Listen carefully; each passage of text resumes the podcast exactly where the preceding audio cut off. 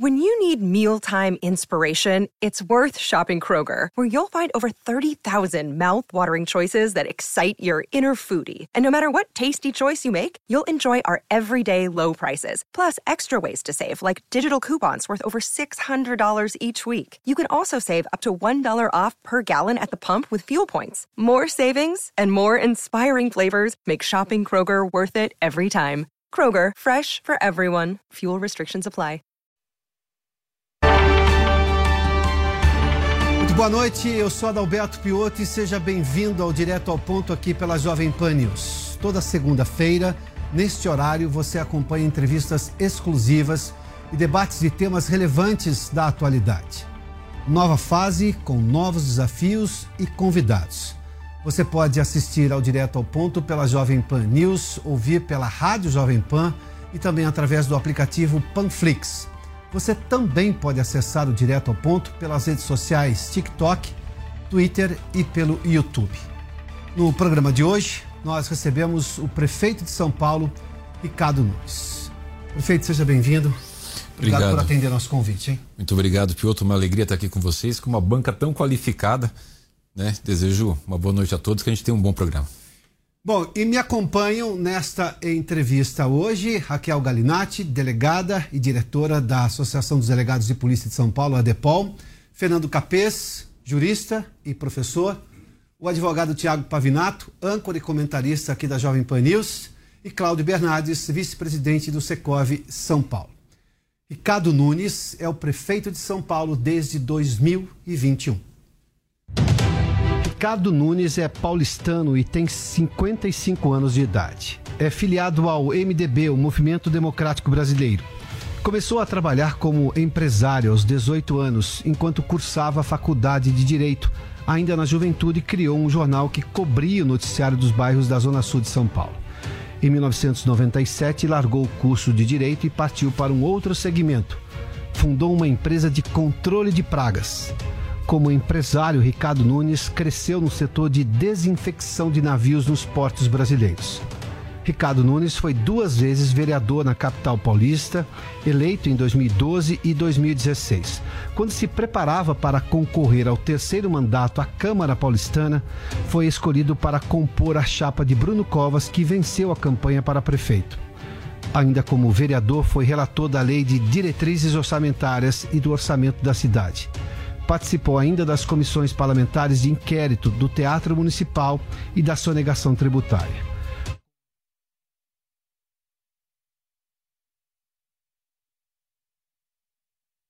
Maio de 2021 por 30 dias.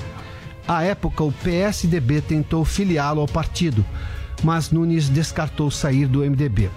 Com a morte de Covas em 16 de maio, Ricardo Nunes passou a administrar definitivamente a cidade de São Paulo, com mandato até 1 de janeiro de 2025. Com o desafio de ainda se fazer conhecido da população, Ricardo Nunes é o prefeito da cidade de São Paulo e administra o terceiro maior orçamento do país, na cidade que é símbolo da pujança econômica do Brasil. Só para fazer aqui uma retificação, a doutora Raquel Galinatti é da ADEPOL, a Associação dos Delegados de Polícia do Brasil, não apenas do Estado de São Paulo. Prefeito, bom, vamos ao questionamento, porque estamos a praticamente um ano e meio das eleições do ano que vem, as eleições municipais. Meu questionamento tem dois momentos aqui. Se o senhor é candidato, nesse caso podemos chamar de uma reeleição, e daí a pergunta é a seguinte: se o senhor é candidato, o que o senhor vai apresentar na campanha? Qual a São Paulo que o senhor vai apresentar na campanha? Porque há uma série de reclamações sobre o ambiente da cidade hoje. E se o senhor não for candidato, qual o legado que o senhor quer deixar para a cidade? Piotr, é, reiterar aqui meu agradecimento pela, pela vinda e já começou com uma pergunta bem quente, né? Muito bom assim. É natural que eu seja candidato à reeleição. A gente está fazendo é, um trabalho que aí vou ter a oportunidade aqui de poder falar um pouquinho do que a gente está desenvolvendo na cidade. São Paulo hoje tem uma condição financeira é muito importante que vai possibilitar a continuidade das ações que a gente está desenvolvendo e o que a gente tem programado para até o final do mandato, final do ano que vem. E diria, inclusive, Piotr, que a gente tem aqui uma condição de, de pensar a cidade nos próximos 20 anos. Hoje a cidade de São Paulo tem uma condição financeira, como eu dizia, muito importante. Nossa classificação pela Fitness é de AAA. alto grau de investimento, baixo grau de endividamento. Nós, é, para ter uma ideia, para fazer um comparativo, Miami é double A.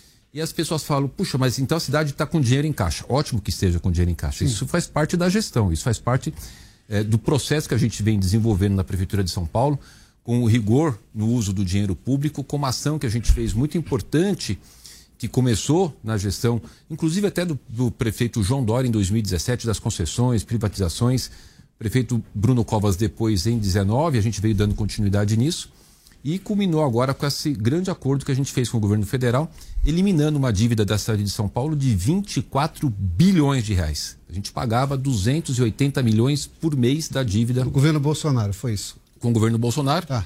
Nós fizemos o, o acordo com uma questão que existia do Campo de Marte, uma ação judicial de 54, que iniciou lá em 1932, a Revolução Constitucionalista, enfim, eh, nós eh, tivemos êxito em fazer esse acordo.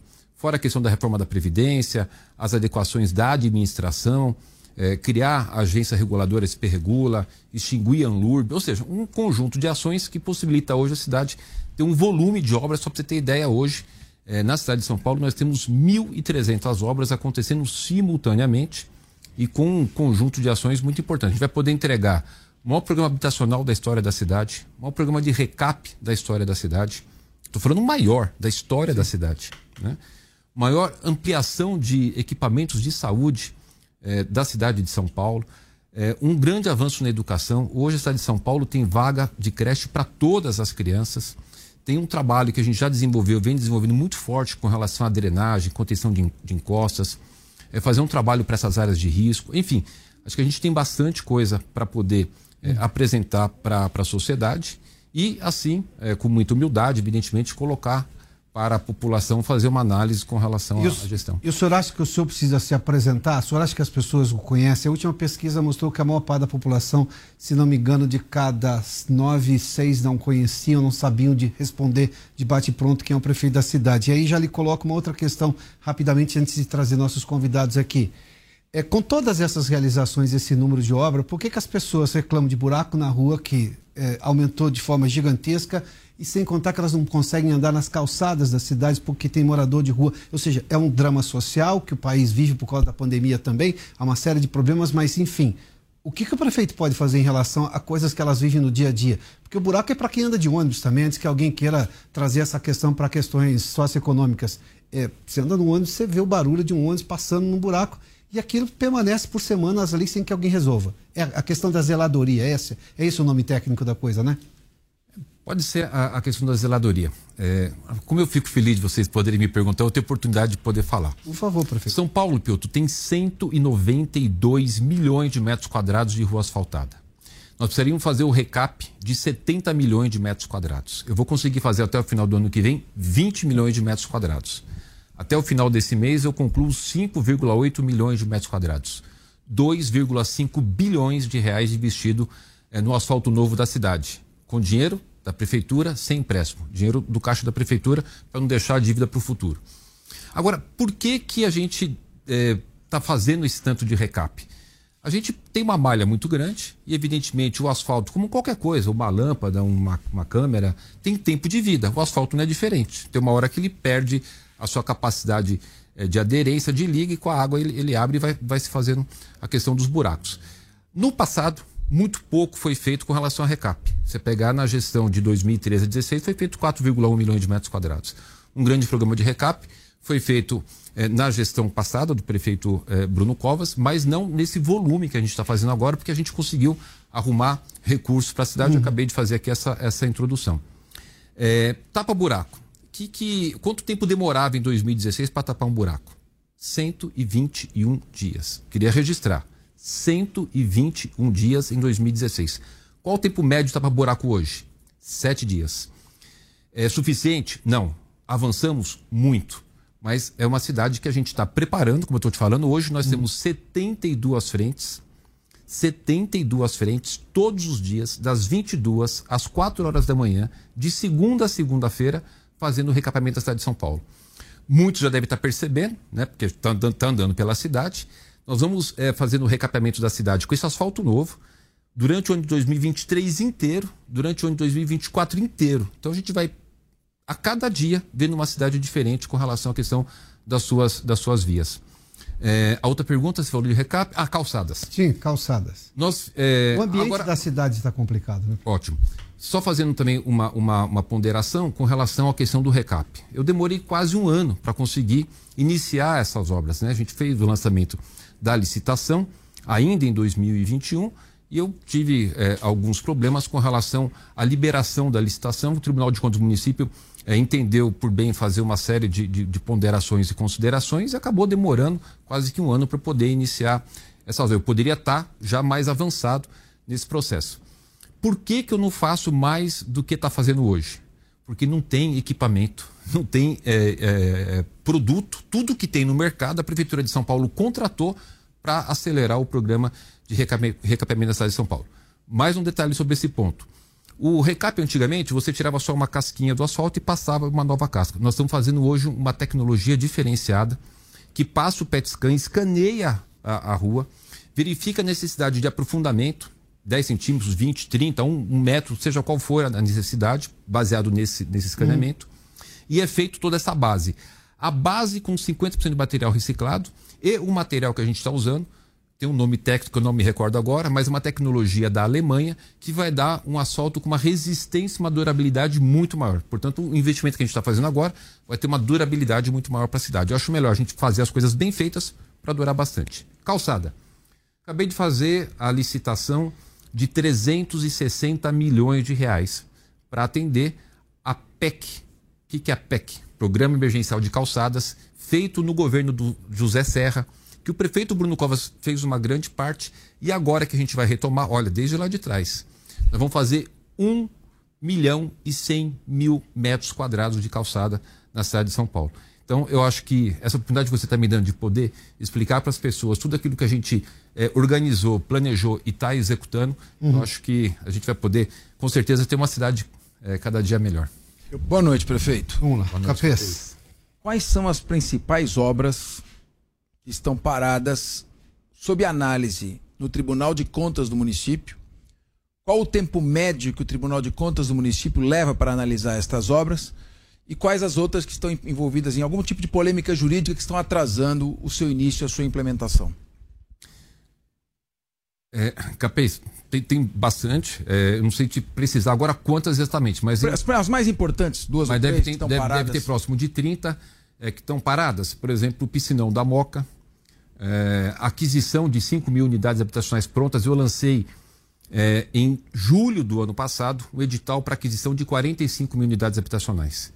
Em dezembro, o tribunal me liberou as 40 mil que tivessem em projeto e não me liberou ainda as 5 mil prontas. Para a prefeitura, um programa habitacional que a gente lançou, o Pode Entrar, é, foi idealizado pelo prefeito Bruno Cobas. Eu fiz o projeto de lei, enviei para a Câmara Municipal, aprovou uma, uma, um novo marco regulatório do, de, de, da, da, forma de discutir a questão habitacional. Depois, se eu tiver tempo aqui, poder detalhar, porque isso é muito importante. Claro. É, é, a gente vai mudar. O Cláudio Bernardes conhece bem esse tema, creio que, creio que ele aprove esse modelo que a gente é, colocou. Vamos trazer o Cláudio já para o debate, já já. Isso. É, a, gente ficou muito tempo sem poder avançar nas questões habitacionais. Bom, é, essas 5 mil unidades para aquisição, a gente está tá ainda parado no tribunal, aguardando a liberação. O Smart Sampa, nós lançamos em outubro e no dia 5 de novembro o Tribunal de Contas é, pediu a suspensão para análise. O é, que, que é o Smart Sampa? A contratação de 20 mil câmeras com inteligência artificial para a gente poder melhorar a questão é, da segurança da cidade de São Paulo. É, o BRT Radial Leste, né, que vai ligar aqui desde o Parque Dom Pedro até lá Aricanduva. Depois, depois eu vou fazer o, o BRT é, Aricanduva, então o BRT Radial Leste, na fase 1. É, o corredor Interlagos, tem bastante, bastante coisa. É... Por que, que o Tribunal de Contas toda hora chama e, e preventivamente suspende uma obra, independentemente de ter denúncia? Isso, o senhor já tinha, o senhor é vereador há muito tempo. Eu sou promotor há 36 anos. O controle não deveria ser posterior? Essa, esse é o critério, eu até é, é, fui verificar, Capês, é o critério que o Tribunal de Contas do Estado, em regra, utiliza. Né? Fazer a fiscalização posterior e se alguém cometeu algum erro, que ele, que ele pague é, é judicialmente ali, é, criminalmente e civilmente pelo, pelo que fez. O Tribunal de Contas do município de São Paulo tem uma cultura de fazer análise prévia, né? E é, nessa grande maioria das vezes, ou quase que 100% das vezes, de forma monocrática, paralisa e aí é instituído uma série de discussões para fazer ajustes do edital. É, tudo bem, acho que zero de problema com relação a isso. A única coisa que eu tenho é, colocado, é, Capês, é que precisaria ter mais celeridade. Né? Acho que a gente poderia, é, sendo obra pública, que quando você paralisa uma obra ou você demora para iniciar e por, por consequência demora para entregar, muitas pessoas deixam de fazer o uso daquele, daquele recurso. Quando eu vou lançar uma licitação, eu estou com dinheiro guardado no caixa. Né? Por exemplo, eu tenho um bi para fazer a aquisição das 5 mil unidades prontas. Está lá no caixa. Está lá parado. Né? A gente poderia já estar tá, é, dando a chave para essas pessoas. Então, eu acho que é uma questão cultural, mas não só do Tribunal de Contas do município. Vou te dar um exemplo, a ponte Piritubalapa. Agora, no dia 9 de abril, portanto, semana passada, completaram três anos que a, o Tribunal de Justiça paralisou a obra. Né? Então, eu tenho procurado falar para todos, sem nenhuma crítica, é só a, a título de, de contribuição. Seria importante que a gente tivesse uma cultura para as obras públicas, para a gente poder ter um, uma celeridade maior. Porque você imagine, três anos já era para estar tá pronta a ponte Sim, claro. Palapa. Quantas, quantas e quantas pessoas poderiam estar se beneficiando é, dessa obra, né? Mas é uma questão cultural, eu acho que até o fato de vocês me perguntarem, é importante que a gente coloque esse debate. Tenho certeza é, que todos os envolvidos nesse processo é, têm uma percepção com relação a isso. A gente precisa só mudar uma questão, acho que cultural, de, de fazer com que é, essas ações importantíssimas de fiscalização é, possam ocorrer, devem ocorrer, mas de uma forma mais célere. Prefeito, eu vou direto, Raquel, direto ao ponto, prefeito Ricardo Nunes. É, Cracolândia. A Constituição Federal diz que é dever do Estado a segurança pública. Eu gostaria de saber como a prefeitura está colaborando com este grave problema. E também sabemos que o Pacto de Gestão do Sistema Único de Saúde delimita muito claramente a responsabilidade do município. Por que não uma política de internação compulsória? Raquel, Cracolândia, é... eu vou fazer um pequeno resuminho só para poder ter uma compreensão. Claro, por favor. É, o que a gente chama de é, cena de uso ali no centro de São Paulo. O senhor disse que é impossível não resolver a questão da Cracolândia. O senhor disse recentemente, não foi? Eu acho que nós temos que resolver e nós tá. precisamos resolver. E uma é um desafio questões... que perpassa gestões, né? É, Cracolândia. A Raquel colocou um tema que nós estamos pensando e discutindo isso aí faz o quê? 20 anos, pelo menos, talvez? Cracolândia, eu tenho 30 anos. Ela, ela existe há 30 anos. Agora, o que, que acontece? Em 2016, doutora Raquel, nós tínhamos lá 4 mil é, dependentes do crack, usuários do crack naquela região. Hoje nós temos mil. A gente faz a contagem todos os dias. Por que, que é importante colocar esse, esse relato? Porque a gente já, já é, tivemos avanços com relação a essa questão. Agora a gente está no momento mais delicado. Queria trazer aqui um dado da, da pesquisa da Unifesp. O que, que a Unifesp nos traz? 57,4% das pessoas que estão na Cracolândia agora elas estão lá há mais de cinco anos. 39% estão há mais de 10 anos. Então, haviam 4 mil usuários, a gente foi fazendo trabalho. Como é que é esse trabalho? De oferecer é, atendimento nos CAPs, nos CIATs, né, no, nos nossos é, serviços de, de, atendimento prolongado de desintoxicação. Esses mil, a gente tem hoje aqui um, um desafio maior, doutora Raquel, porque, como eu disse aqui, eles estão há muito tempo sobre o uso e os efeitos dessa droga terrível, que é o crack, e que agora a gente acaba. É, vamos ter que enfrentar essa questão dessa nova droga, que é o, que é o K9. Então, a Prefeitura de São Paulo, junto com o governo do Estado, está fazendo ações fortes e contundentes. Evidentemente, quando você tem mil pessoas usuários de crack naquela região, é um incômodo enorme. Quem está nos assistindo aqui deve estar tá falando, poxa, mas o prefeito está é, tá achando que está tudo bem. Gente, não está tudo bem. O problema é grave. Eu só estou dizendo o seguinte: que nós estamos avançando e não vamos desistir até ter uma solução final. Isso é muito importante, né? Persistir. Não pegar esse problema, colocar num canto, é, direcionar essas pessoas para um local com pouca visibilidade e deixar aquilo aumentando. Quando você tem uma pessoa envolvida no crack, além dele ter um prejuízo enorme para sua própria saúde, ele, ele acaba fazendo com que toda a sua família tenha um sofrimento enorme. É, para a gente ter uma ideia com relação a, a esse tema, eu pedi para o secretário de saúde, doutor Zamarco, fazer lá na, nesse local é, os exames de espirometria. Espirometria é um exame que faz para saber a capacidade pulmonar. Nós fizemos o teste em 186 pessoas. Olha que coisa terrível. Dessas 186 pessoas, metade delas tem um comprometimento do, do, pulmão de metade. Então, é, é, algo que a gente percebe que faz. Todo mundo sabe, né? Mas é bom colocar esse dado. Você vai criando um problema é, para essa pessoa de saúde é, terrível. Imagine para as questões né, do cérebro e, e todos os demais órgãos é, do seu corpo. Então, nosso grande desafio é continuar persistindo, prendendo traficantes. Foram presos mais de 180 traficantes. A doutora Raquel, que é da Polícia Civil, a Polícia Civil fez um trabalho incrível com a Operação Caronte, continua fazendo um trabalho incrível. A Polícia Militar, a nossa Guarda Civil Metropolitana tem sido guerreiros, guerreiros. Mas tem uma coisa que eu preciso aqui agora, Capês, é colocar para as pessoas como um desabafo. Muitas prisões acontecem pela Polícia Civil e pela Polícia Militar. Muitas acontecem pela Guarda Metropolitana. A gente teve agora recentemente um caso onde uma mulher portando uma grande quantidade de crack foi presa pela Guarda Civil Metropolitana e um juiz liberou a mulher dizendo assim, a Guarda Civil Metropolitana não pode fazer prisões. Né? Então, é algo que é muito difícil. Você Qualquer pega... um pode. É um absurdo. Em flagrante delito. É um absurdo. Pois é. Qualquer um pode, inclusive o particular. É um uma tema política de é afrouxamento é... para aqueles que praticam crime, né? Uma, um, são leis frouxas para quem pratica o crime. Aí fica complicado a aplicação de políticas. E derruba, derruba o trabalho da polícia, é isso? Nem só. Sim, mas eu queria é, pegar essa questão da Cracolândia e, aliás, o projeto Pode Entrar, que eu achei fantástico. Projeto corajoso, porque o Fernando Haddad transformou São Paulo num cenário de Walking Dead decreto dele de 2016 da zeladoria pública, classificando a barraca como moradia, levou até decisões é, que dizem que não se pode fazer busca e apreensão, entrar numa barraca, porque precisa de uma ordem judicial, porque é moradia.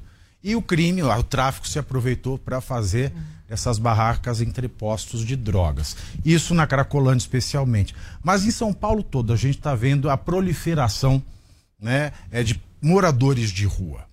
E em 2020, em fevereiro, o prefeito Bruno Covas revogou esse decreto do Haddad de 2016, mas ele não alterou essa questão da barraca como moradia.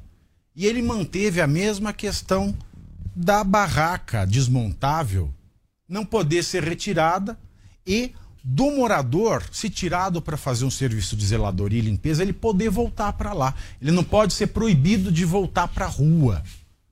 Aliás, isso é uma indignidade danada, isso fere o espaço público, a gente não consegue ter turismo, não consegue ter comércio, serviço local, não tem emprego. Isso é uma perpetuação da miséria.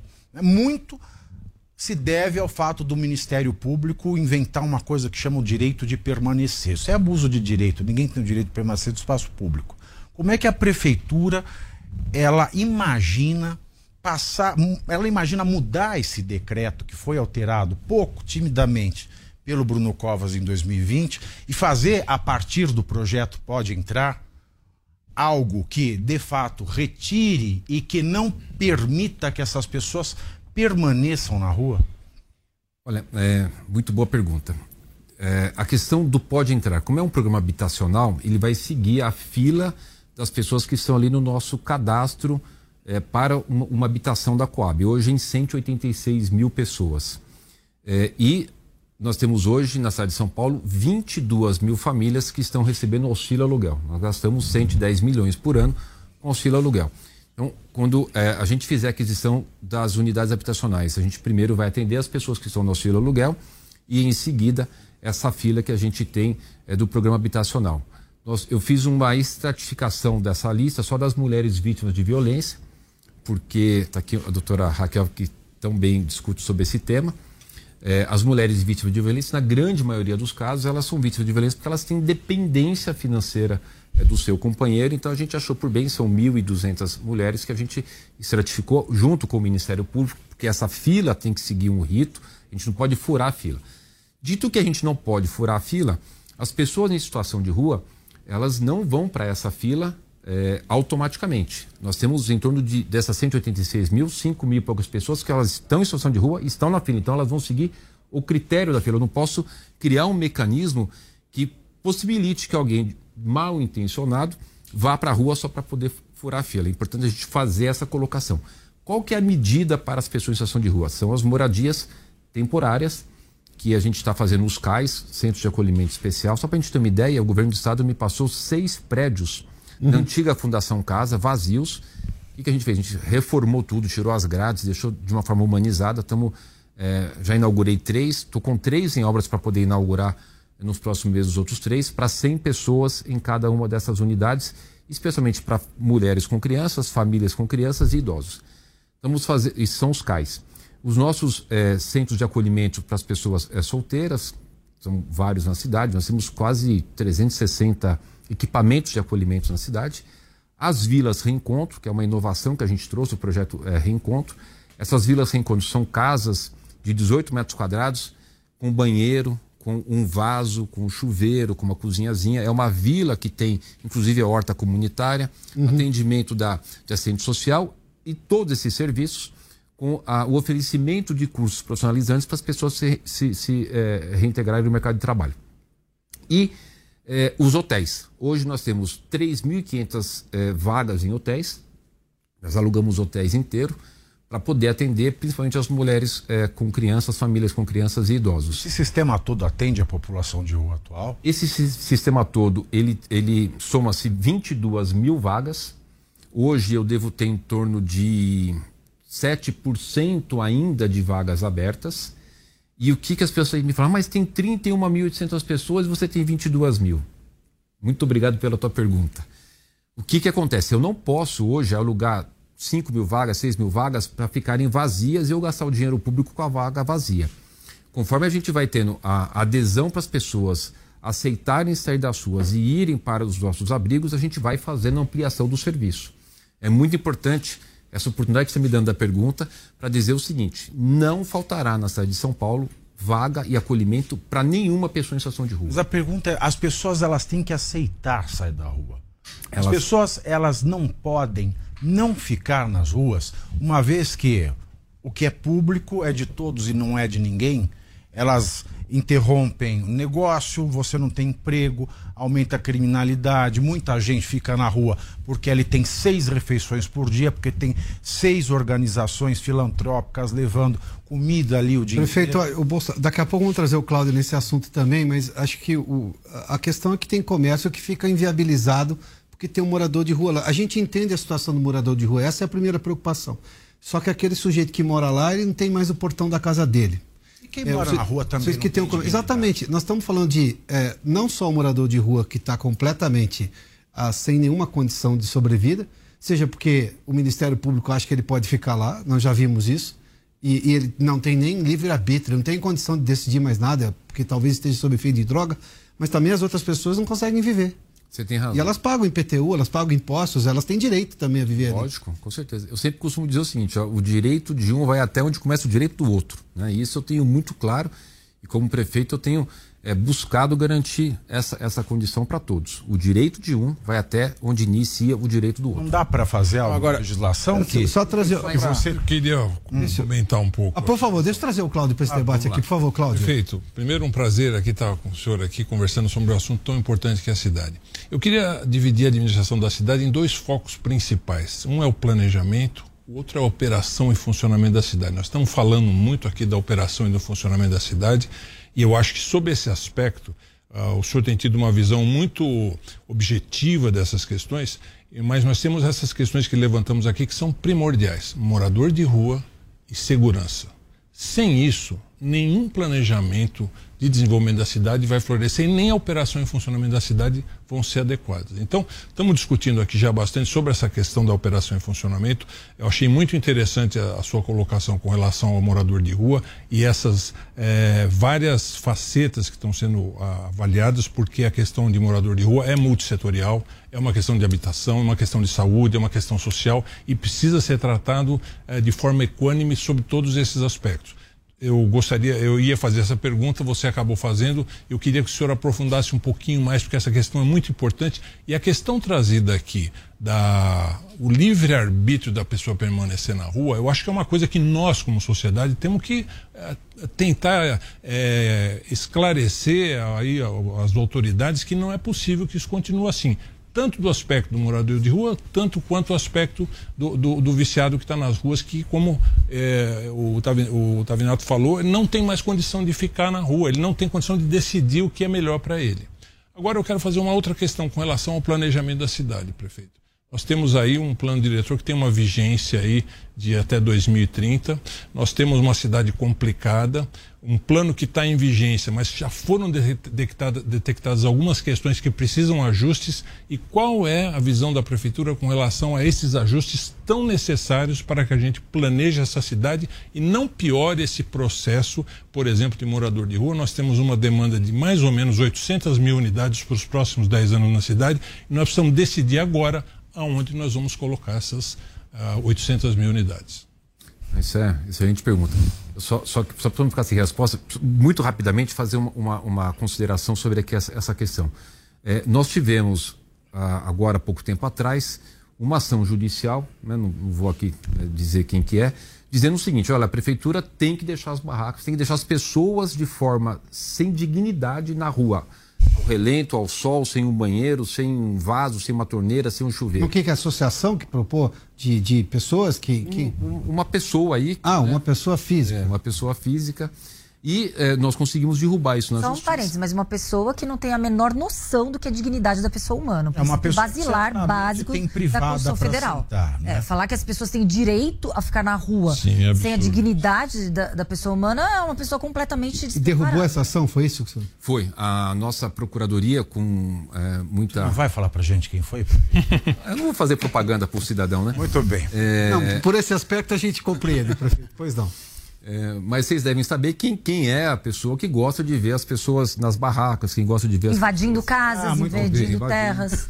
muito é, exatamente. Bem. E a, a, nossa procuradoria conseguiu derrubar. O que, que a gente está é, é, tá fazendo? A gente havia fazendo, fomos interrompidos por conta do período que durou essa liminar e acabou é, incentivando que as pessoas fossem para essa condição sem nenhuma dignidade. Então a gente está chegando com a nossa equipe de abordagem, convencendo as pessoas a irem é, temos tido muito sucesso, vocês observaram que diminuiu já de barracas na cidade, vai diminuir mais, porque a gente está fazendo o convencimento para as pessoas poderem. Quando vai para o hotel, para o abrigamento nosso, tem café da manhã, almoço, café da tarde, jantar, é algo é, de forma humanizada.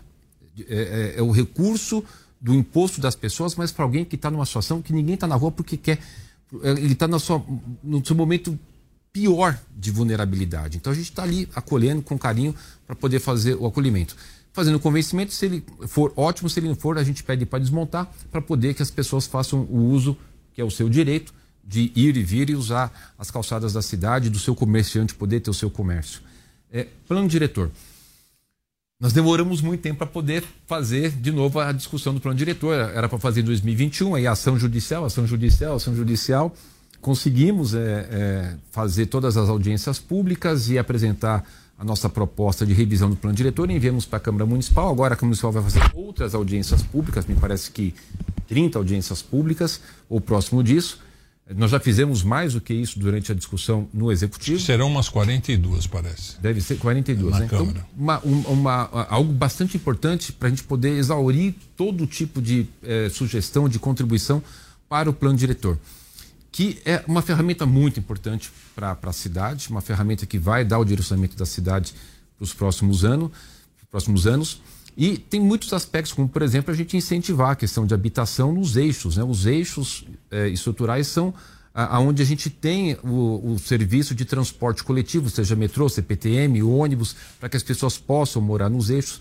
Incentivar que a gente tenha é, a possibilidade de ter empreendimentos e de ter é, é, uh, empresas, comércios, serviços na cidade de São Paulo, fazer com que a gente amplie as nossas, nossas áreas de parques da cidade. Hoje nós temos 111 parques, é, é um, um, ponto muito importante.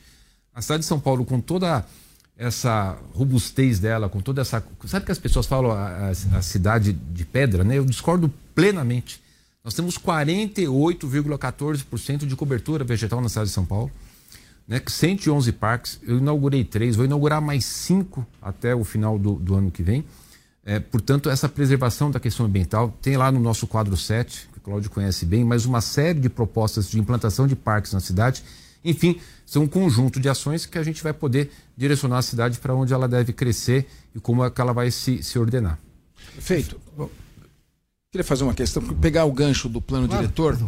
E antes só dizer o seguinte: o fato do Ministério Público, minha instituição, né, ter uma posição institucional contra a retirada forçada, não impede que seja levado esse debate ao Poder Judiciário, que é quem caberá a última palavra. Ou seja, a prefeitura tem uma estratégia jurídica para fazer o um enfrentamento dessa posição e tentar no judiciário até mais, até mais alta instância.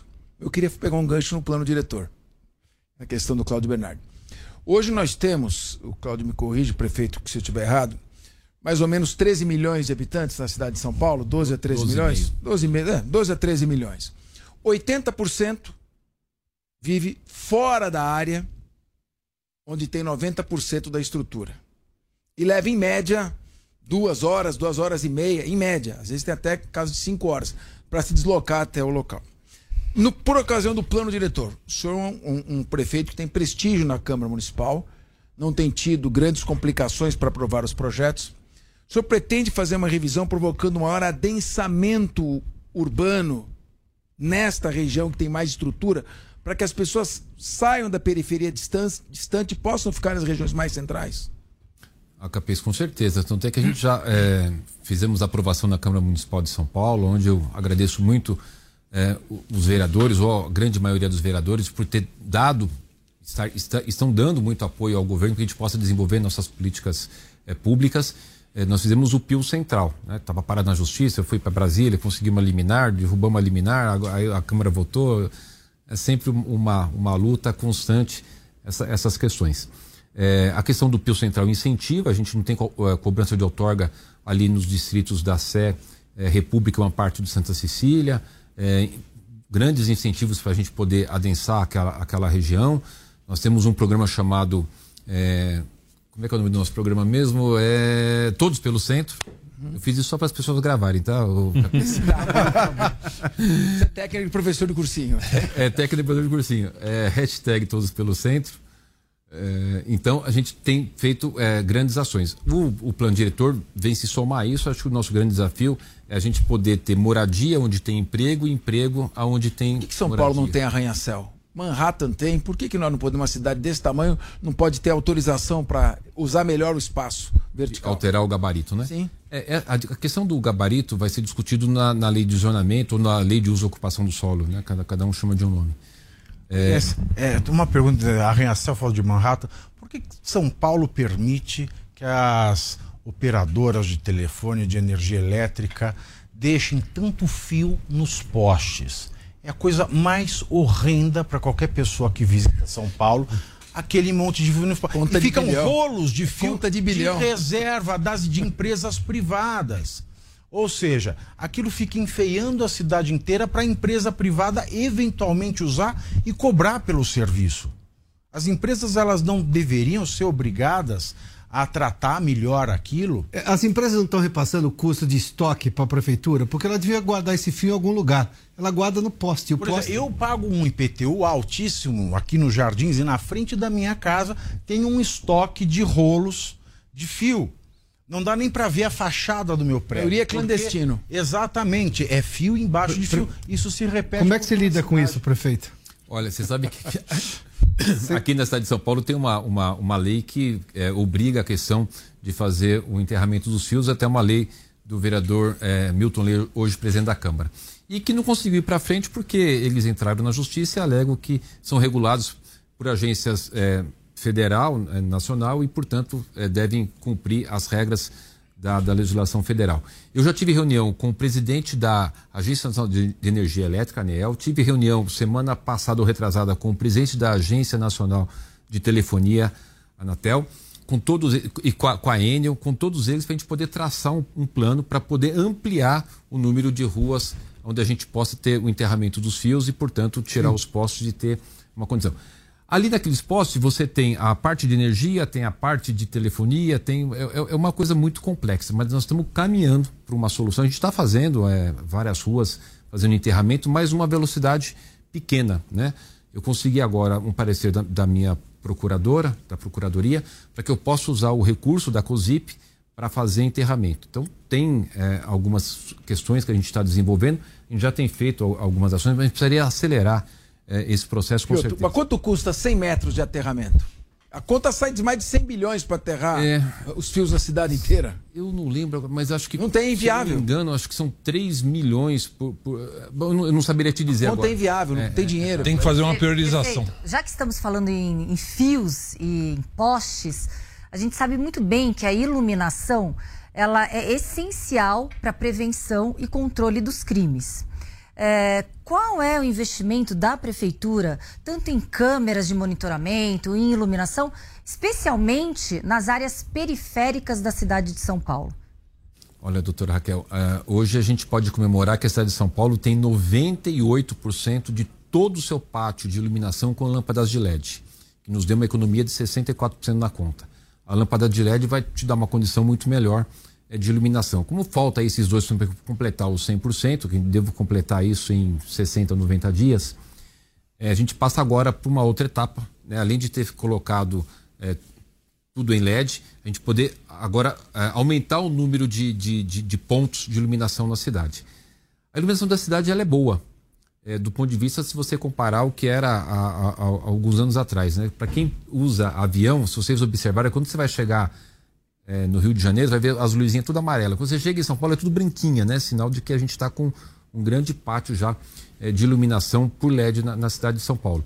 Ampliando bastante essa, essa rede, a gente hoje praticamente não tem rua sem iluminação na cidade de São Paulo. Hoje a gente tem uma condição de fazer a, a, o sistema em toda a cidade. Foi feita a PPP da iluminação e essa PPP deu agilidade porque você tem ali é, o privado tocando as, as, as ações necessárias de troca, de, de manutenção, inclusive a questão do sistema semafórico, eu consegui é, fazer um aditivo na PPP da iluminação para eu poder cuidar do sistema semafórico, fazer a manutenção e a reestruturação do sistema semafórico. Você sabe que no, no hum. entre janeiro e março é, chove muito em São Paulo, né? E se tivesse eleição entre janeiro e março, ia ser difícil um prefeito se reeleger, porque até então, agora a gente já está mudando de cenário, é muito complexo a questão é, de alagamento, Sim. de queima de, de, semáforo. No ano passado, esse ano já não. Esse ano já teve uma, uma melhora muito grande do sistema semáforo, porque eu consegui fazer ano passado a, a esse contrato para fazer a reestruturação do sistema semafórico. Mas no começo do ano passado, eu tive aqui um problema gravíssimo, porque chovia e a grande maioria dos semáforos. Mas era por causa da tecnologia? Eu não conseguia fazer a licitação para poder fa fazer a contratação, né?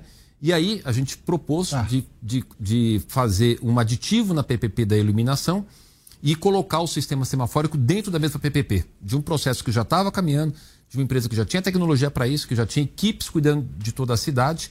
Então hoje a gente tem é, o sistema de, de, de semafórico da cidade muito avançado.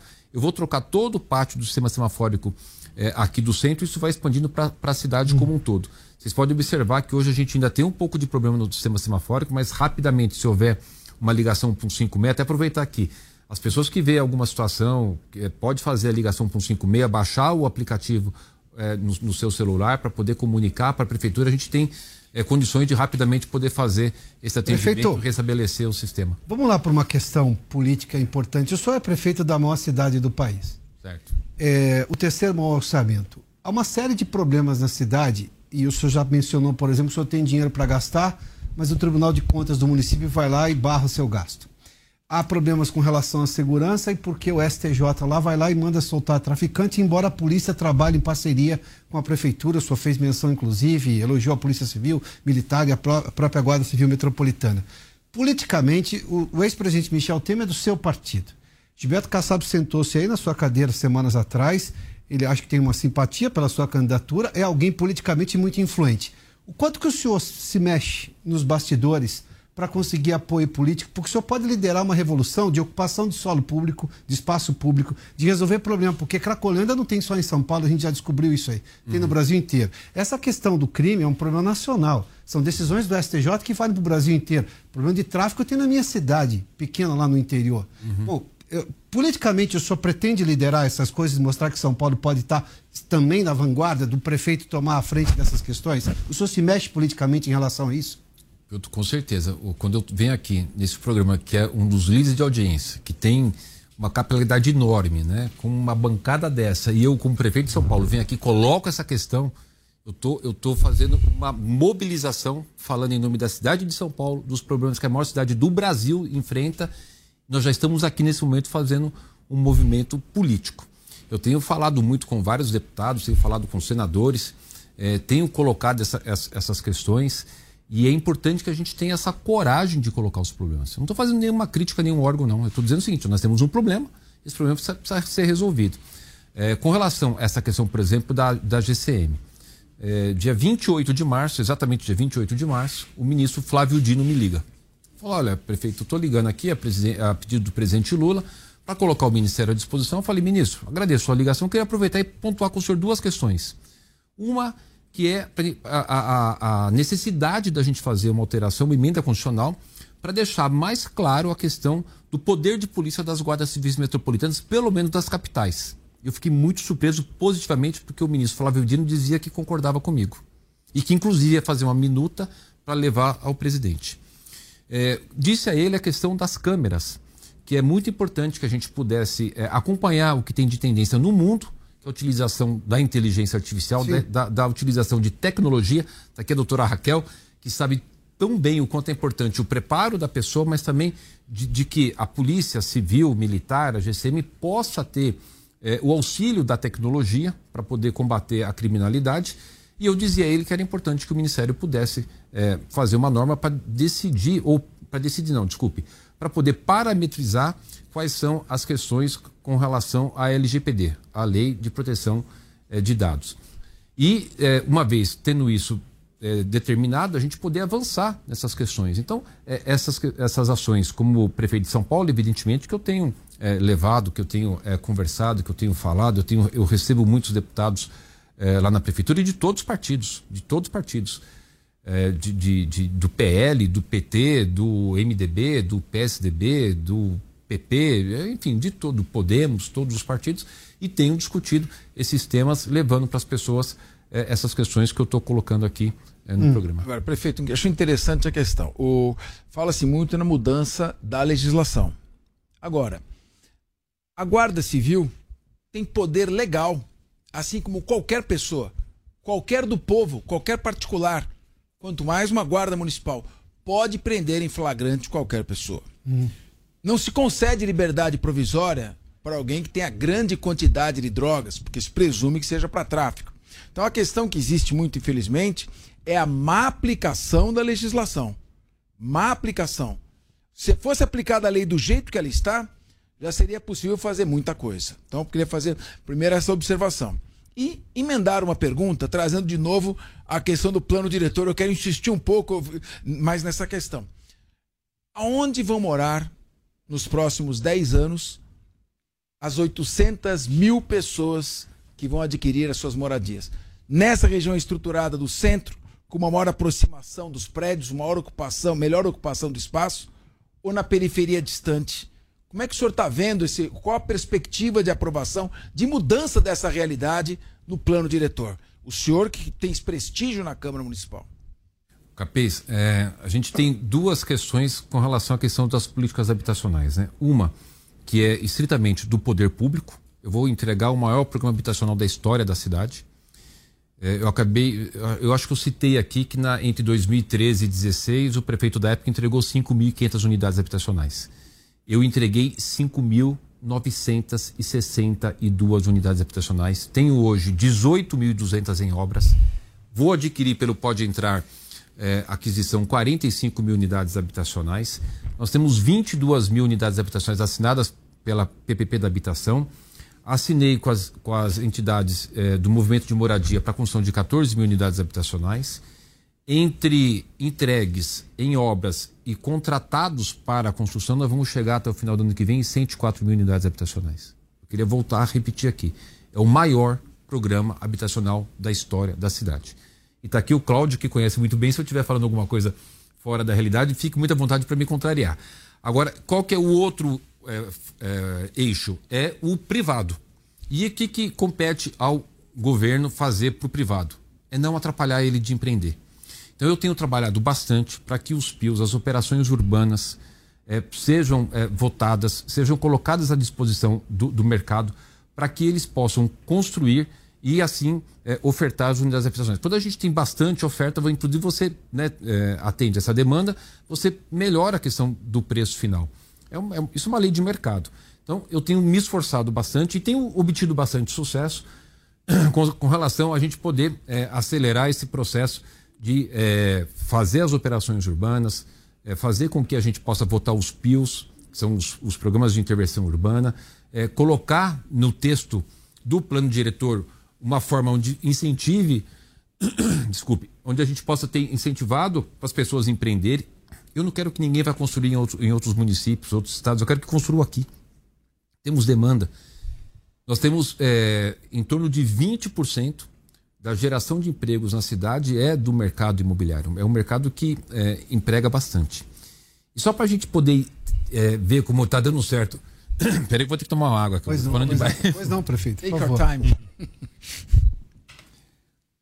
Olha, tem um dado muito importante que eu queria compartilhar com vocês. Eu, eu sempre procuro dizer que é, é, prefeito de São Paulo não pode ser prefeito de uma nota só. Todo mundo me fala, qual que é a tua marca? Eu falei, ah, eu não sou Coca, não sou Coca-Cola, não. Eu não sou refrigerante nem cerveja, né, para ter marca. Mas quero deixar, assim, pela minha experiência, de que a gente não pode ter é, um prefeito de uma cidade dessa complexidade, que é um país de uma nota só. Eu preciso cuidar da educação, eu preciso ter vaga de creche para todo mundo, para que as mães possam trabalhar, para que, elas, que aquelas crianças possam desenvolver já ali desde do, seu primeiro dia de vida, com cinco refeições, com o pedagogo, porque ele possa desenvolver toda a sua questão é, de, do cérebro, que vai desde que está na barriga da mamãe até questões cognitivas. E a gente tem um estudo de que a criança que passou pela creche, ela vai assimilar melhor os seus ensinamentos, ampliar os sistemas é, de atendimento da área da saúde. Eu inaugurei nove UPAs, só nesse período que eu tô. Até 2016 eram três UPAs na cidade, hoje tem 23. Eu inaugurei já nove e estou com nove em construção que eu vou entregar até o final do ano que vem. É, é, nós tínhamos 20 hospitais, Bruno e eu, nós fizemos 10, hoje tem 30 hospitais. Eu sempre costumo dizer o seguinte: é, o que, que aconteceu em 1554, né? Para as pessoas gravarem. 1554 foi a fundação da cidade de São Paulo. De 1554 até 2020, foram feitos 20 hospitais. Hoje temos 30. Nós fizemos em dois anos 50% que demorou quase 500 para ser feito. A cidade de São Paulo hoje faz cirurgia intrauterina. A gente inaugurou o Centro de Alta Tecnologia Oncológica Bruno Covas para tratamento de câncer. Enfim, esse ambiente que a gente tem de simplificação da legislação, de desburocratizar, de ter segurança jurídica, todo esse ambiente está gerando algo muito positivo para a cidade, que é a geração de emprego e renda. Uhum. Porque a pessoa também, para ter habitação, ela tem que ter o seu emprego, o seu emprego, a sua renda para poder pagar a sua prestação, mesmo que seja subsidiada pela prefeitura. Nós tivemos no ano passado, é, entre o saldo de admissões e demissões, um saldo positivo de 186 mil empregos. 186 mil empregos, um saldo positivo entre admissões e demissões. Como foi em 2021? Nós tivemos 336 mil empregos formais na cidade de São Paulo. Somente tem uma comparação a segunda colocada foi o Rio de Janeiro, com 82 mil. Então, Rio tem metade da população, nós crescemos quatro vezes mais na geração de empregos formais na cidade. Pega mês, capês. Em 2017 eram 444 mil mês, hoje a gente está batendo 1 milhão e 200 mil mês. Então, esse ambiente de simplificação, de segurança jurídica, de poder é, é, manter um sistema que funciona, desburocratizado, a gente está fazendo da cidade uma cidade que está é, dando resposta e progredindo, porque aqui é o carro-chefe do país, né, do ponto de vista financeiro. Então, e aí, a gente gerando todo esse ambiente, não pode faltar habitação. Então, uma coisa vai puxando a outra, né, e uma coisa vai. Mas e essas 800 mil novas moradias nos próximos 10 anos? Vão estar nessa região ou vão estar na periferia afastada? Então, exatamente, aí é que está. vão estar nos eixos. É, é, a gente vai acabar tendo é, é, muitas moradias nas regiões periféricas, porque realmente a demanda é muito grande. Quando a gente faz, deixa eu explicar, quando a gente faz um programa habitacional, ah, a prefeitura fez X mil unidades, eu acabei de falar aqui. A gente vai dar a chave de graça para todo mundo? Não. Né? Para aquelas pessoas que estavam numa área de risco eu tive que tirar, é, é, existe ali uma condição diferenciada. No geral, o que, que acontece? Ele, ele paga 15% do seu salário, com uma prestação mínima de 180 reais. Então, se ele ganha mil reais, ele vai pagar 180. Né? Se ele ganha dois mil reais, 300 reais para pagar durante 30 anos. Então a gente está dando uma condição para a pessoa, para ela poder, durante 30 anos, ter a sua casa própria. numa condição subsidiada. Então a prefeitura vai e constrói, e, mas para ela, mesmo ela tendo que pagar essas parcelas que são é, menores do que está no mercado aí, ela, ela precisa ter o teu emprego. Então é essa questão do ambiente que eu tô, que eu estou comentando que é importante, que eu tenho que cuidar da educação, eu tenho que cuidar da habitação, eu tenho que cuidar da parte do esporte, da cultura. E nesse ambiente a gente consegue fazer uma cidade. Claudio, vem, eu queria falar. Raquel, eu quero lhe trazer pela questão de segurança, só para a gente ficar ainda nessa questão do solo do, do, espaço público, por favor. Então, eu queria fazer uma pergunta, prefeito. E, aliás, eu queria transformar em duas: falar um pouco de habitação e falar um pouco de educação. Na questão habitacional, eu acho que é bom o nosso telespectador aí entender isso e eu queria saber o quanto o, os vereadores estão conscientes dessa questão, que nessa área que o Capês falou, que tem 90% da infraestrutura, nos últimos 40 anos, nós perdemos um milhão e meio de habitantes que deveriam estar nessa área e foram para a periferia, por causa do modelo de desenvolvimento que foi implantado. Um milhão e meio de pessoas que foram para lá. Então nós temos mais 800 mil unidades, que significa mais ou menos 3 milhões... Uh, é, 2 milhões e meio de pessoas, que, que o está perguntando aonde nós vamos colocar essas pessoas. Então, seguramente, a gente tem que colocar essas pessoas onde a gente tem infraestrutura. Porque essas pessoas que estão morando na periferia, não sei se vocês sabem disso, têm uma expectativa de vida 11 anos menor do que quem vive nessa área com maior infraestrutura. Então, é uma questão importantíssima até do ponto de vista pessoal. Queria que o senhor colocasse essa questão e vou fazer mais uma questão com relação à educação. É, a gente sabe que até os 5 anos de idade, todas as sinapses cerebrais são formadas nas crianças. E quando isso não acontece, a gente tem ser humano de segunda categoria, infelizmente. E nós não estamos cuidando adequadamente da primeira infância. Eu lembro que o Bruno Covas tinha um, um, um programa que chamava Territórios Educadores, que era você é, começar a estruturar a cidade no entorno de escolas e no caminho que as crianças fazem até a escola, para que elas aproveitassem este caminho e este momento no entorno da escola com atividades que possam gerar essas sinapses cerebrais e assim nós termos crianças com condição de se desenvolver adequadamente. Então, duas perguntas. Primeiro, como que a prefeitura e os vereadores estão enxergando essa é, é, essa questão até é, que desumana das pessoas que estão nessa área mais periférica e se esse programa Territórios Educadores é alguma coisa que o senhor pretende retomar.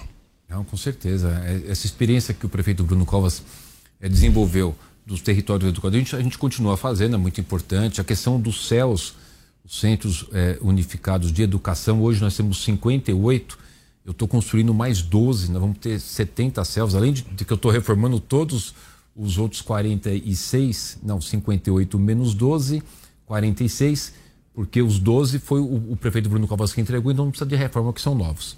É, a gente está fazendo um, um, trabalho muito forte com, com, relação à questão da primeira infância. O Cláudio é, é, fundamental.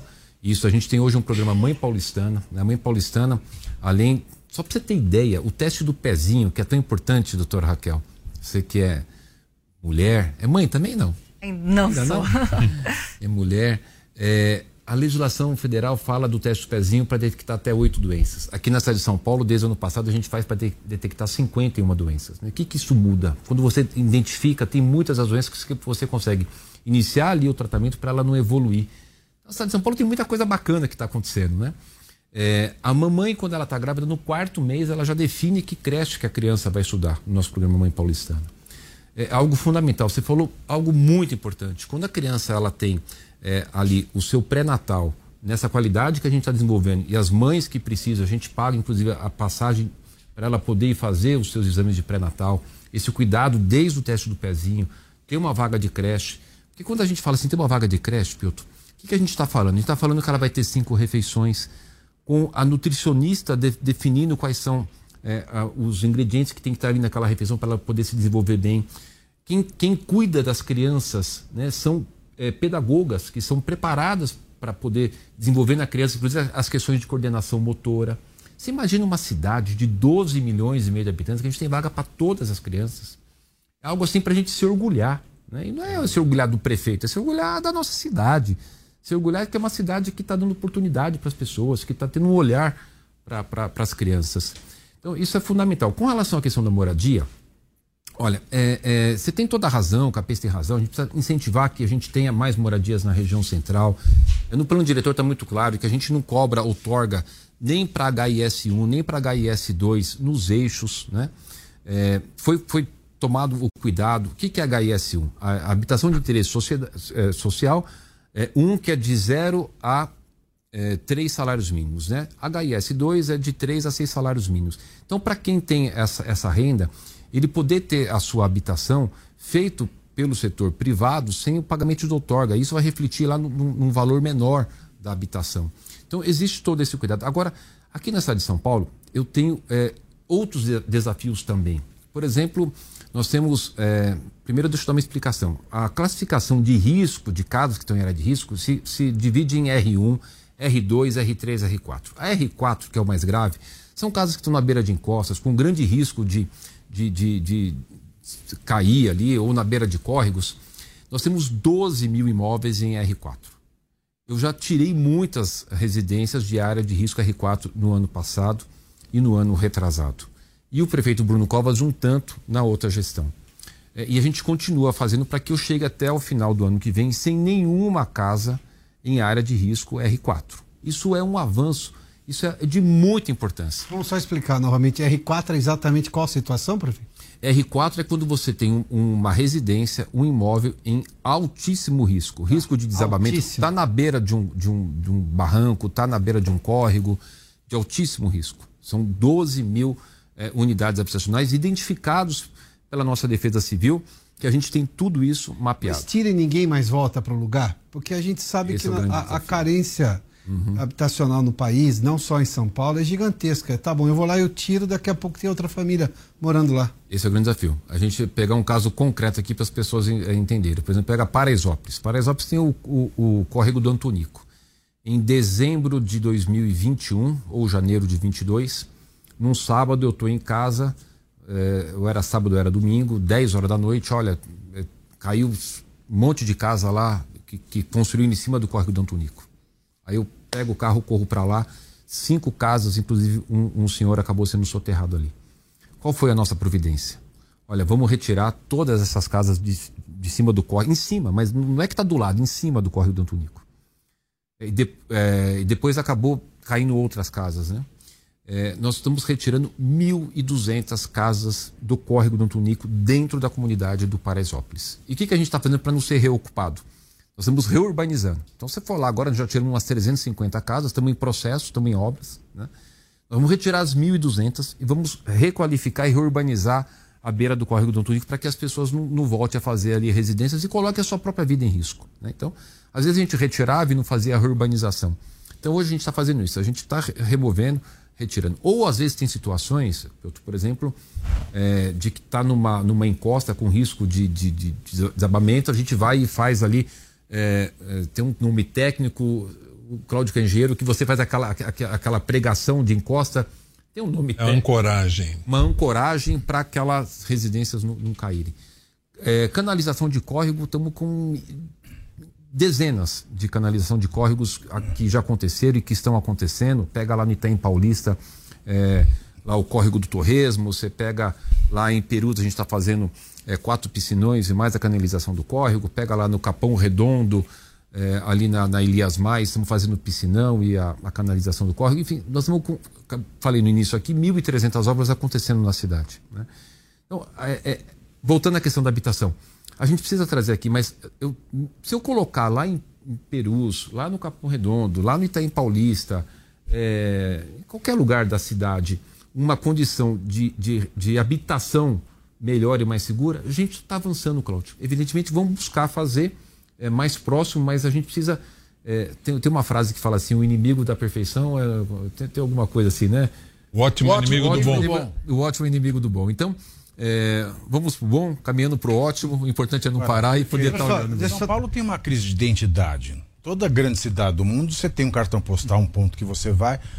Não se pode ir no Lago São Francisco, não se pode ir no Mosteiro de São Bento, em São Paulo, não se consegue visitar o viaduto do Chá, o Teatro Municipal, é impossível ir para lá e sair à noite sem ser roubado. O que fazer com o centro que tem esse problema do morador de rua? É possível que nesse plano diretor crie-se uma zona de proteção ou interesse especialíssimo ali em que não se possa haver morador de rua, em que se incentive que comércio, bar, restaurante se instale ali, que as pessoas que trabalham ali possam morar, porque do jeito, o centro do jeito que está, a gente não tem a nossa identidade, ninguém vai ao pátio do colégio, ninguém vai ao Largo São Francisco, ninguém vai ao Mosteiro de São Bento, ninguém vai a lugar nenhum. São Paulo perdeu a identidade. Né? E com o morador de rua, o morador de rua perde e imóveis ficam vazios, porque ninguém vai morar lá também. Então a gente tem gente dormindo na rua e imóveis vazios no centro, porque ninguém vai morar lá. Tem algum jeito especial de tratar o centro? E tem uma questão que o senhor está querendo levar moradores de, uh, de rua, oferecer trabalho em propriedades rurais no interior, não tem uma coisa que é com o governo do estado também? Hum, não, Isso faz parte também da prefeitura? Não, é, no nosso caso a gente tem é, esses locais que a gente faz é, o acolhimento, tem cursos ah. profissionalizantes. O que nós temos, hoje nós temos 5 mil pessoas em situação de rua que estão no programa Bolsa Trabalho. Ah. E a gente também tem o POT, que é o programa Operação Trabalho, que são pessoas em situação de rua que fazem jardinagem, que fazem essas, essas uhum. ações que eu não me recordo quantos estão no pote agora. No, no Bolsa Trabalho, 5 mil. Bom, vamos é, a do centro. do Pavinato, depois eu trazer a doutora Raquel Do centro. Também. Olha, o, o, a gente precisa fazer aqui um, uma reparação com relação ao centro. Nosso centro, ele é lindo, ele é maravilhoso. É, a gente faz hoje as peças no Teatro Municipal e rapidamente esgota os ingressos. A gente precisa é, é, ter uma, uma compreensão que problemas sempre houveram, é, que hoje existem problemas, mas que não é essa questão que estão falando do centro. A gente vai ter agora grandes eventos no Vale do Anhangabaú. As pessoas têm participado lá dos eventos. A gente precisa é, revigorar ainda mais o nosso centro. As grandes cidades do mundo têm o seu centro revigorado. Nós estamos fazendo um grande esforço para isso. Só para a gente ter uma ideia, é, nós fizemos o programa de retrofit para pegar os prédios antigos, retrofitar com é, isenção fiscal, com é, incentivos e agilidade na aprovação. Fiz um lançamento agora de um trabalho muito importante, Piotr, que nós, a Prefeitura de São Paulo está colocando um bilhão de reais a fundo perdido para os imóveis ociosos do centro. Nós é, catalogamos 55 prédios como referência, podem ser outros. Se algum empreendedor quiser pegar um prédio ocioso e apresentar um projeto para a Prefeitura de São Paulo, a gente paga até 25% da reforma desse prédio, desde que ele tenha um compromisso de manter esse prédio é, com atividades durante no mínimo 10 anos então, as ações são bastante contundentes. O prefeito Bruno Covas fez a revitalização do Vale do Anhangabaú. A gente vai fazer agora do Parque Dom Pedro, é, vai fazer da Praça da Sé. É, tem um conjunto de ações enormes que a gente está desenvolvendo para poder incentivar ainda mais a questão da moradia no centro. O prédio Prestes Maia, que foi ali é, ocupado lá em 2003, 2004, a gente está reformando tudo. Vou entregar 270, 273 chaves para as pessoas com o certificado, com a VCB é, tem um conjunto de ações que a gente está desenvolvendo para o centro de São Paulo, que é bonito, que a gente precisa é, fazer ações, mas de que é possível e que a gente deve visitar, usufruir. Não dá, você está sem segurança nenhuma. Não, não é assim, olha. O centro está impossível de frequentar. É assim. Aí, Tiago, prefeito, se não tiver morador no ah. centro, não adianta. Se não tiver gente morando, superhabitando o centro, é vai continuar né? Não tem segurança. É, trazer a população para morar no centro. Escola ajuda, fundar mais escolas no centro da cidade. Uma vez o Cláudio Vaz, que foi presidente do Ciesp aqui, fez uma missão e falou: ah, se você tem escola, você tem primeiro movimento das, no mínimo das seis da manhã, e se a escola tiver período noturno, até as onze da noite. E é, um, e é um fluxo importante, porque são jovens estudantes, isso movimenta uma série de coisas, movimenta moradia, comércio e tudo mais, além de questões culturais muito envolvidas. Esse tipo de coisa poderia ajudar esses prédios que são, por exemplo, ali próximos à Bolsa de Valores, a, a, ao Lago de São Francisco, por não, exemplo? Não, a doutora Sá, meu escritório em frente ao Teatro Municipal. É impossível. Tudo se fecha às 19 porque é muito. Mas eu vou perigoso. falar que não é só o centro, né? A gente está vivendo uma, uma violência urbana muito pela frouxidão de leis, por um excesso de garantias para aqueles que praticam crimes, uma ausência de direitos para aqueles que pagam seus impostos, que querem ter a certeza do castigo.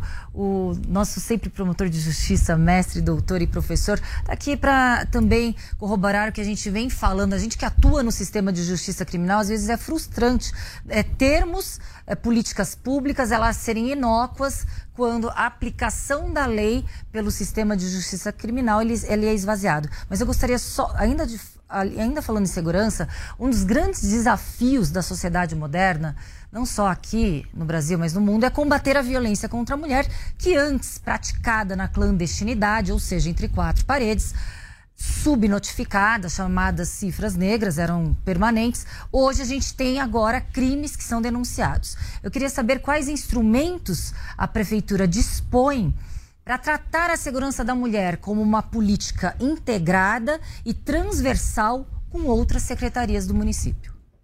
Olha, esse é um tema muito importante. Eu acabei de falar aqui, por exemplo, a questão é, da política habitacional, que a gente fez essa ação importante de poder estratificar as mulheres vítimas de violência como medida protetiva, porque senão é, a gente não teria um controle adequado. A gente, é, por exemplo, a pedido do Ministério Público, uma sugestão do Ministério Público, a gente aprovou agora a Lei Ampara para é, as crianças que são que ficaram órfãs de mulheres vítimas de, de feminicídio. Nós temos o auxílio aluguel para as mulheres vítimas de. O aluguel social. O aluguel social para as mulheres vítimas de, de violência. A Secretaria de Direitos Humanos é, tem um trabalho muito forte com os nossos cinco centros de atendimento à mulher, a Casa da Mulher Paulistana, é, enfim, tem um conjunto de ações que a gente tem, tem desenvolvido. E tem algumas questões que a gente vai poder é, fazer, doutora Raquel. Por exemplo, a gente fez agora mais 5 mil alvarás de táxi. Né? Então, o que, que a gente fez? 1.500 para mulheres.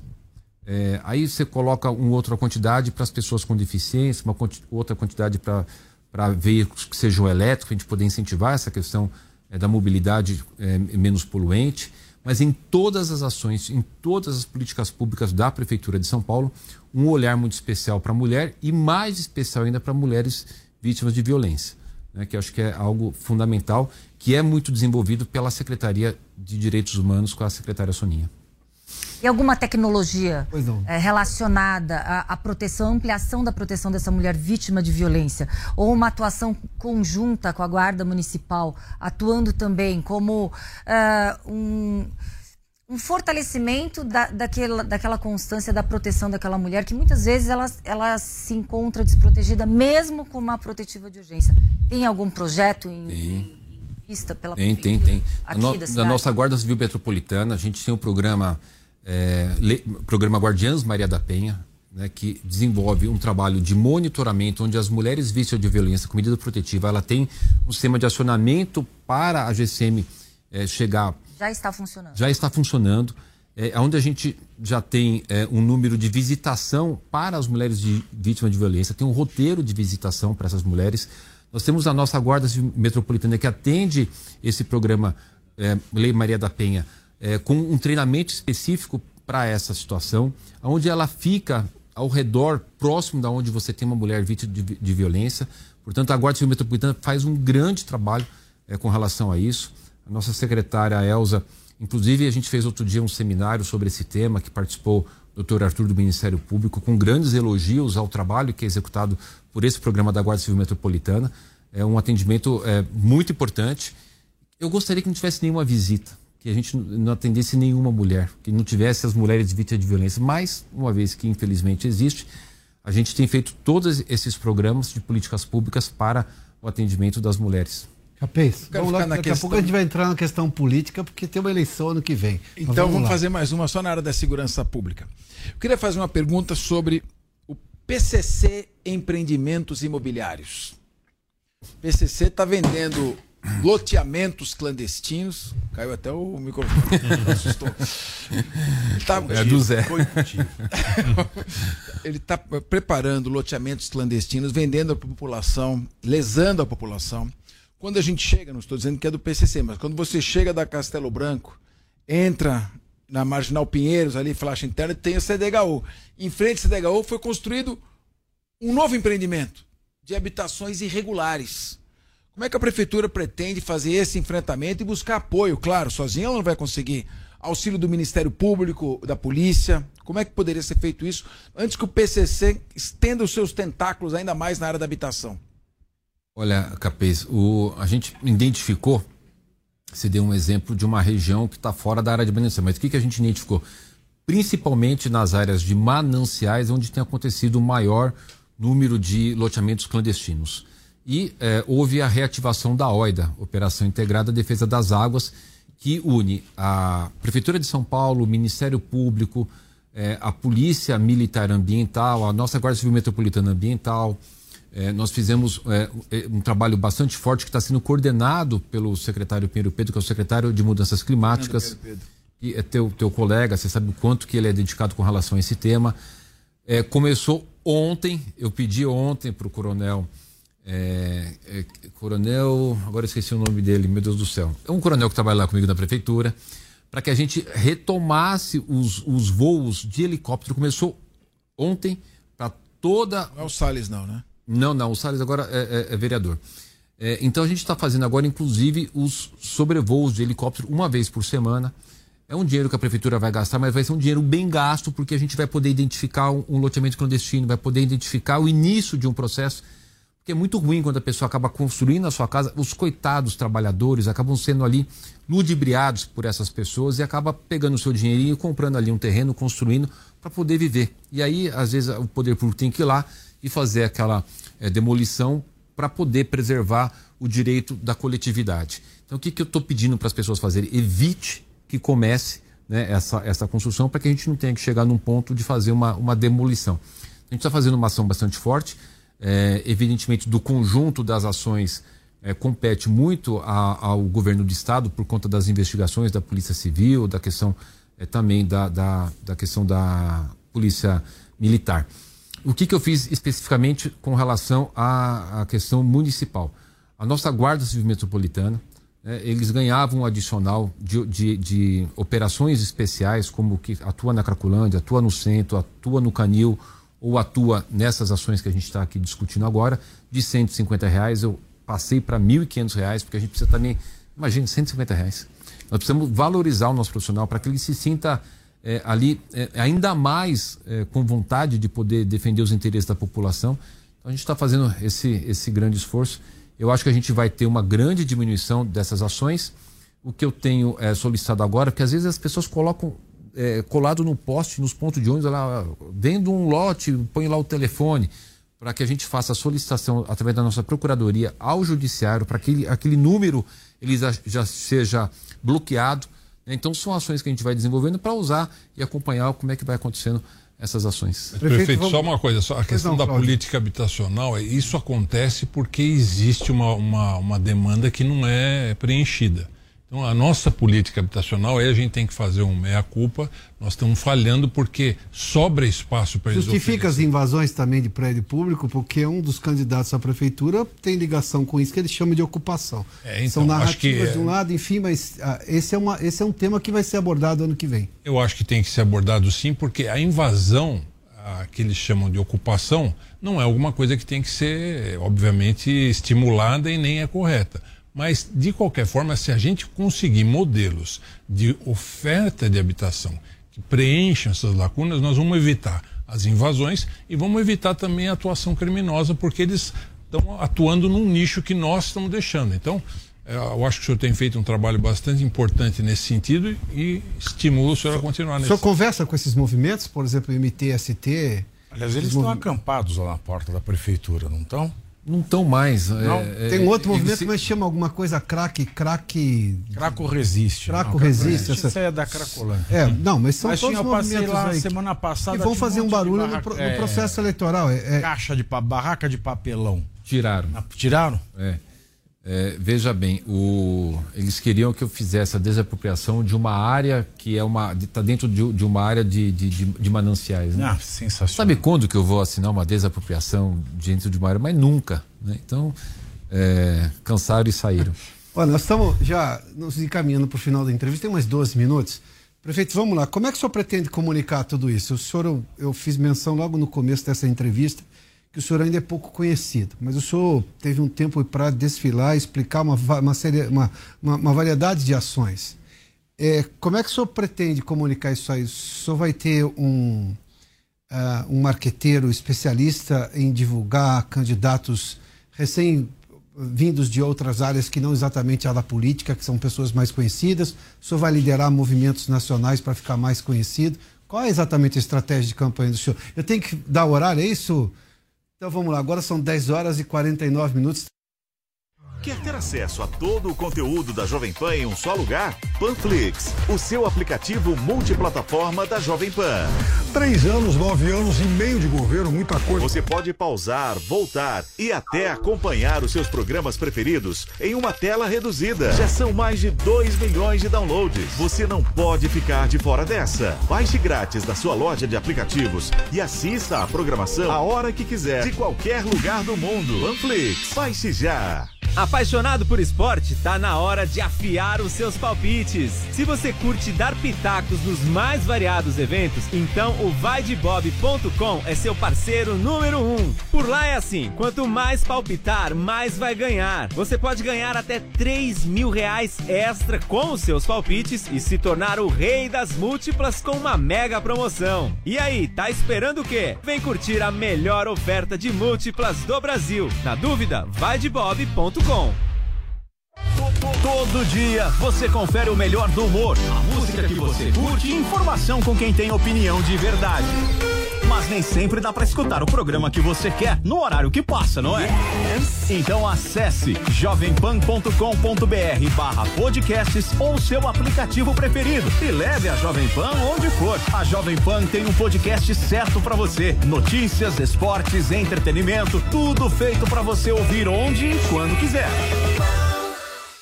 Sempre que algo nos emociona, nossa primeira reação é compartilhar com quem gostamos. Essa é a receita de sucesso do restaurante Trebiquieri, recomendando e sendo recomendado há mais de 10 anos. Venha nos visitar. Reservas pelo telefone 11 3885 4004 ou no nosso site trebiquieri.com.br. Pare de perder vendas para os seus concorrentes. Você pode usar as técnicas da engenharia da persuasão para conduzir os seus clientes em cada etapa da negociação e ter como resultado final o aumento do lucro e domínio do mercado. Esse curso vai transformar as suas vendas, assim como vem transformando as dos nossos alunos. Acesse niucursos.com.br e inscreva-se no curso Engenharia da Persuasão, a linguagem silenciosa das vendas. Comigo, Ricardo Ventura. Jornal da Manhã. Tiago Uberreich e Adriana Reide comandam o jornal de maior audiência do país e trazem entrevistas e as análises do time de comentaristas da Jovem Pan. Jovem Pan. É, com certeza esses questionamentos vão. Muitos médicos optaram por se calar. Esta é a campanha real. Jornal da Manhã. Todo dia, a partir das seis da manhã, aos sábados às sete e aos domingos, a partir das oito da manhã. Jornal da Manhã. Conseguir convencer esse pessoal das associações do centro que o centro vai ficar seguro. Porque essa questão, não basta a gente ir para lá fazer projeto, o centro tem que ficar seguro e tem que ficar eu vou insistir nessa questão de novo. Prefeito. Sem morador de rua. Até porque a questão está visível. Eu acho lógico. que isso é o cartão seu ponto postal. De vista, mas... É o cartão postal de São Paulo. Lógico, lógico. Eu tenho, eu tenho paixão pelo centro. Flávio, o que, que acontece? Nós temos hoje 5.850 guardas civis. Eu fiz o concurso, estou com mil na academia. Em junho começam esses mil. Saindo esses mil, entram mais 500 na academia. Eu vou colocar só esse ano mais 1.500 GCMs preparados, treinados para poder ajudar nessa questão da segurança da cidade de São Paulo e nesses temas que a gente acabou é, comentando aqui. É, você conhece bem o centro, ali no Centro Velho, no Triângulo, nós temos 23 ruas. Eu estou fazendo toda a reforma daquelas calçadas, 63 milhões de investimento. Vou licitar agora para a gente poder fazer dentro do quadrilátero da República as 17 é, ruas. A gente está fazendo uma revitalização. Eu, eu, tenho convicção que eu vou conseguir liberar essa licitação para eu poder fazer essa contratação das 20 mil câmeras para a cidade, muitas delas ali no centro, a gente poder melhorar questão da segurança. Está no TCM também, no Tribunal de Contas? As câmeras estão, estão. Ah, é, inclusive então hoje, vai demorar. Tá? Uma pergunta simples só. É. Como a gente vai ter uma eleição nacionalizada? Uhum. Não vai pra qual lado vai? Para qual lado o senhor vai pender, é. prefeito? Nós vai vamos ter uma vai nessa que não vai nacionalizar. Eleição, nós vamos ter uma eleição não vai nessa que não Rodrigo Garcia foi nessa que não ia nacionalizar. É. Vai nacionalizar. Mas Capês, era uma ele... eu estava junto da eleição nacional. Mas não importa. Num provável cenário, num provável cenário Bolsonaro. Vinato, posso pegar uma cara? Claro. Uma, uma cara na sua pergunta. pergunta. Já quer falar de política? Por favor, por favor. Já quer falar de política? É, é sua praia. Também. O seu xará Hum. Ricardo Salles, teve mais de 600 mil votos para deputado federal, uhum. já está começando a se lançar uhum. candidato a prefeito. Minha pergunta é clara e simples. Como é que está o PL na sua base de sustentação? Já está se falando alguma coisa? Ou será que o PL vai permitir que o seu deputado mais votado fique atacando o prefeito e ele usufruindo da base do, de sustentação do governo? Já que é pra falar de política, eu vou falar de vez, né? Binato, continua você falando do centro. é, quer falar aí eu lembrei. Aí eu lembrei que eu quero que ele responda Eu, vou, eu, vou eu quero que ele responda. Mas eu já vou emendar. Eu lembrei que tava muito Deixa ele fugir, fácil. Só... Deixa ele fugir não da foge pergunta. da pergunta, mas eu vou emendar. Ah. Partindo do pressuposto que o prefeito estará no segundo turno, uhum. 2024. Uhum. Com quem o prefeito gostaria de estar? Ah, a gente não escolhe. Bom, essa pergunta. Desculpa, ah, o Boulos vai estar no segundo Raquel, turno, mas é a, claro. A, a disputa você, você, não escolhe adversário. Tá, mas a questão da nacionalização e a questão do, do, do Ricardo Salles, que é em tese base, candidato. Tem quatro base minutos ainda, viu? É. A minha ele não respondeu também. É que, Raquel, a eleição está no ano que vem. É, é, na verdade, hoje o que a gente tem, e é natural que a gente tenha, mas é, na prática, na prática, é, são suposições muito distantes. Né? Será no ano que vem, perto das convenções, que vão estar tá se definindo as coligações. Toda eleição é desse jeito. Minha relação com o PL é muito boa, tem uma relação ótima que não é de agora. O que, que é essa gestão? Teve uma, uma gestão que eu acabei, acabei de dar alguns dados que te, concluiu em 2016. Em 2017, é, foi reeleita em, em 2020 e que eu estou dando continuidade. O que que, o que, que eu quero falar do PL? Desde lá 2017, o PL está junto com a gente. Na eleição de 2020, o PL fez parte da nossa coligação. O PL integrou a coligação junto com a eleição do Bruno e a minha.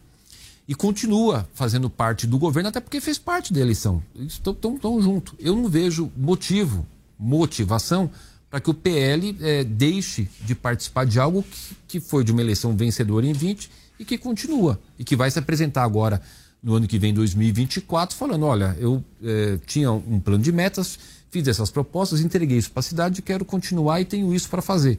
É uma, uma relação muito clara. É, com relação ao Ricardo, todo mundo tem o direito de pleitear ser candidato, né? Eu, eu particularmente acho que no ano que vem o PL vai, vai definir se continua dentro de um projeto que ele já faz parte, né? É, ou se vai eu não consigo imaginar o PL fazendo oposição a mim, que faz parte do governo. É, sendo objetivo, a gente precisa ser verdadeiro né, e colocar os sentimentos. Por exemplo, é, é, o Podemos, né, que a gente tem uma relação muito boa com a, com a Renata, com os vereadores, União Brasil, é, com o PSDB, com o PP, é, com o PSD construindo uma boa relação com, com o Gilberto. Eu, eu, eu tenho muita gratidão com o Gilberto Kassab, porque uhum. quando o prefeito Bruno Covas faleceu dia 16 de maio, eu estava, é, é, Cláudio, muito abalado emocionalmente. E o prefeito Gilberto Kassab, naquele momento, ele foi é, é, muito amigo de, de, de, poder me dar algumas sugestões, me dar algumas orientações. Eu falo isso com muita tranquilidade, com muita humildade. Estava muito abalado emocionalmente. Eu estava no, no pico da pandemia. Olha, olha o que aconteceu comigo. Nós assumimos dia 1 de janeiro. O, o Bruno já tirou licença de 10 dias. No dia 2 de maio, ele me liga chorando, falou: Ricardo, eu estou indo para o hospital. Eu vou tirar a licença chorando. E no dia 16 de maio, infelizmente, Deus achou por bem levar o Bruno. E eu tive que assumir, naquele momento, de vencer a dor, de perder um amigo, um irmão, e no momento mais crítico da pandemia, numa cidade, país, que a gente tinha que ficar, Raquel, correndo para poder arrumar leito de UTI, depois faltou oxigênio para arrumar né, o, o, o, Edson Aparecido era o secretário da, educa, da, da, da, Educação, da Saúde. Eu fico até um pouco nervoso com esse tema. Então foi muito difícil. Foi muito difícil. E a gente conseguiu vencer. O que, que é, é, São Paulo fez? Conseguiu ter leito para todo mundo, conseguiu passar por esse problema. A gente fez um programa da recuperação econômica, né? Porque, evidentemente, a pandemia gerou muitos problemas. A gente conseguiu sair. Eu dei os dados da geração de emprego na cidade. Então, é, enfim, eu vou poder falar que o PL, por exemplo, esses partidos participou de tudo isso com a gente. Então, a gente está junto, né? Eu, eu, sinceramente, verdadeiramente, eu não vejo por que não continuar junto. Né? Com todo o respeito com, com, do Ricardo, que quer ser candidato, nenhuma crítica a ele. Né? Eu acho que ele poderia ser um pouco mais moderado nas, nas coisas que fala. Não seria é... conveniente que o presidente Pera, do partido desse uma palavra a, a, defendendo a sua administração? O presidente, o presidente do partido aqui na capital, lembrando que vai ser uma eleição municipal, o vereador Isaac Félix, né? ele já declarou publicamente que é, não, não, não, seria. É, que, que ele gostariam de continuar, porque é uma continuidade de um processo. Então, é, é, é natural, natural. Não tem, a gente está aqui na Jovem Pan, tá, todo mundo está tudo bem. Tá, por que, que amanhã, sei lá, sabe, é uma continuidade é do processo. Uma chapa? Hum. Nunes Salles? Uma chapa o quê? Nunes, Nunes Salles. Salles. Ah. ah. eu não sei, a questão do vice, é, acho que a gente, a gente possivelmente, a gente deve ter uma grande coligação, possivelmente, né? Estou trabalhando para isso. E aí vai ser decidido nessa coligação. A esquerda senhores, deve senhores, ir unida. Vamos Você acha que a centro-direita pode vir unida? Eles estão, Cláudio. O que, que aconteceu em 2020 quando o, o Brunel... O coordenador quer encerrar o programa. Que já está o, o PSOL foi... O PSOL, o PSOL, só o prefeito encerra essa, essa... O PSOL teve um candidato, o PT teve outro, o PSB. Agora eles, eles se uniram todos, né? É, eu acho que a gente precisa trabalhar para defender a cidade. Né? Vamos defender São Paulo, vamos fazer uma, uma ação importante. Prefeito, muitíssimo obrigado pela gentileza de nos atender aqui. Obrigado, agradeço. Obrigado a todos os debatedores aqui também, entrevistadores convidados, ao prefeito Ricardo Nunes da cidade de São Paulo. Obrigado a você que, permaneceu conosco. Aliás, esse programa passa rápido, a gente já percebeu isso. E claro, é o talento e a disposição dos nossos convidados em virem aqui para falarem justamente, de, forma absolutamente com honestidade intelectual, que pensam sobre, obviamente, todos os temas que abordamos aqui. Obrigado pela sua companhia aqui na Jovem Pan News. Na segunda-feira da semana que vem, às nove e meia da noite, tem mais direto ao ponto. Até lá, boa noite.